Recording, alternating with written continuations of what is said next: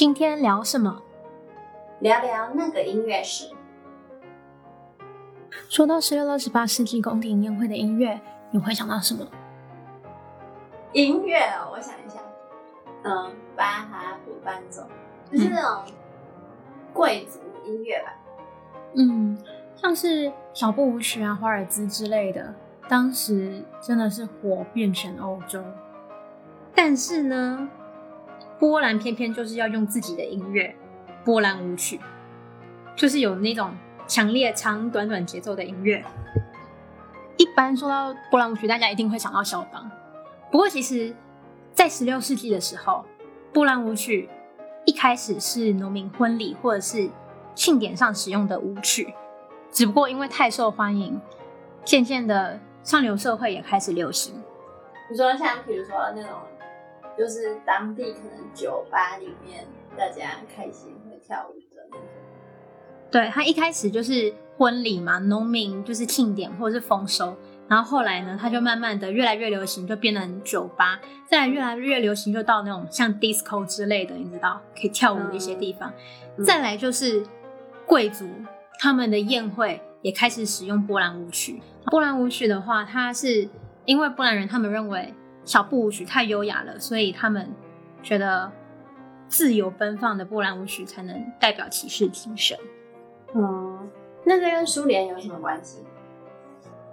因为在十八世纪的时候，俄呃俄罗斯曾经占领波兰，而这种占领就像所有的殖民地关系一样，波兰波兰痛恨苏联，而苏联看不上波兰。嗯，但是到了十九世纪，音乐艺术在欧洲发展的红红火火的时候，沙皇就觉得，既然我们这么强大，怎么能没点艺术素养呢？所以他就开始支持音乐的发展，这样，然后就开始一堆音乐作品高产的时代。而波兰舞曲就是在这个时候，就是慢慢的进入了苏联的市场。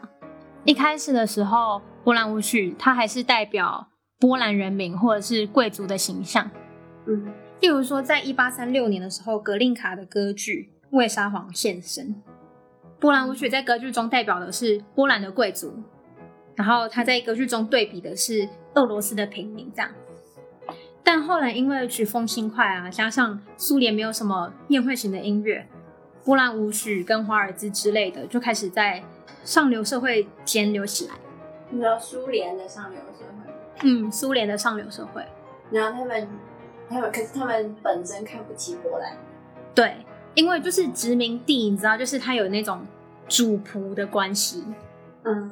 那他就不要用仆人的东西啊，可是他又自己自己又没办法做出一个那么流行，就一样活泼疯狂的那种。对啊，因为俄罗斯他们自己本土的音乐，就是那种民谣，都是你知道平行八度或者是人声合唱这样子。然后波兰舞曲在上流社会流行的这种趋势，可以在一些歌剧啊或者是芭蕾舞剧里发现。例如说，尤其是柴可夫斯基，他很他很喜欢用波兰舞曲，像在芭蕾舞曲里面，呃，芭芭蕾舞蹈里面，他们如果有那种大型宴会的，嗯的场面，就会用波兰舞曲或者是华尔兹。哦，然后像像他那个呃柴可夫斯基的歌剧《尤金奥涅金》。他第三幕开场的那个舞会，一个就是非常大大场面的舞会，用的也是波兰舞曲，就不是他们自己的东西。他们没有自己的东西啊。华尔兹也不是，也不是，嗯，俄罗斯的。华尔兹是维也纳开始，最最最源头是华呃维也纳。对，但是他们发扬光大的不错，就是作曲家写出来的东西，后来大家都蛮喜欢的。对啊。嗯，然后再后来，因为波兰舞曲在苏联贵族中就是是太流行了，它慢慢的就大家开始就忘记它原本的意义，而且因为常常在军队啊或者是庆典之类的一些场合使用，苏联人民他就开开开始嗯产生波兰舞曲与苏联的一种身份认同感，嗯，然后甚至到了十九世纪末。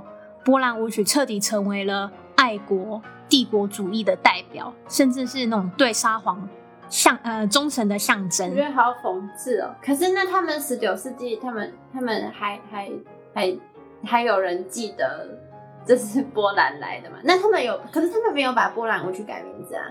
他们没有改啊，可是因为就像我们一般听到音乐，我们不会想说哦，这是哪一种曲风，或者是这是哪一个、啊哪一种曲种，我们就会、嗯啊，这个音乐这个 style 就是会连接到某一个印象。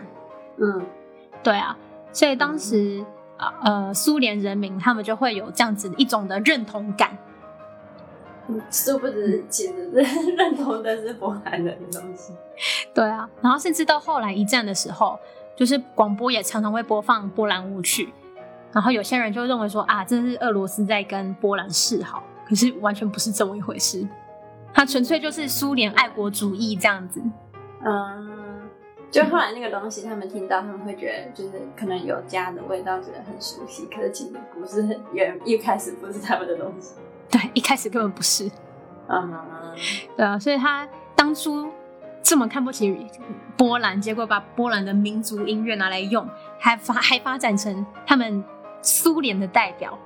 哎、我都没有想过哎，嗯原来可是这其实也还蛮多见的，就是音乐史上还有很多其他类似的例子，例如说匈牙利音乐，匈牙利音乐并不是匈牙利人他们的民族音乐，不然呢？你说你说那种什么 Hungarian Rhapsody，对，但其实不是。其实不是，完全不是。哦，嗯所以，我们先挖个坑，对。那今天就到这里，我们下下次。见。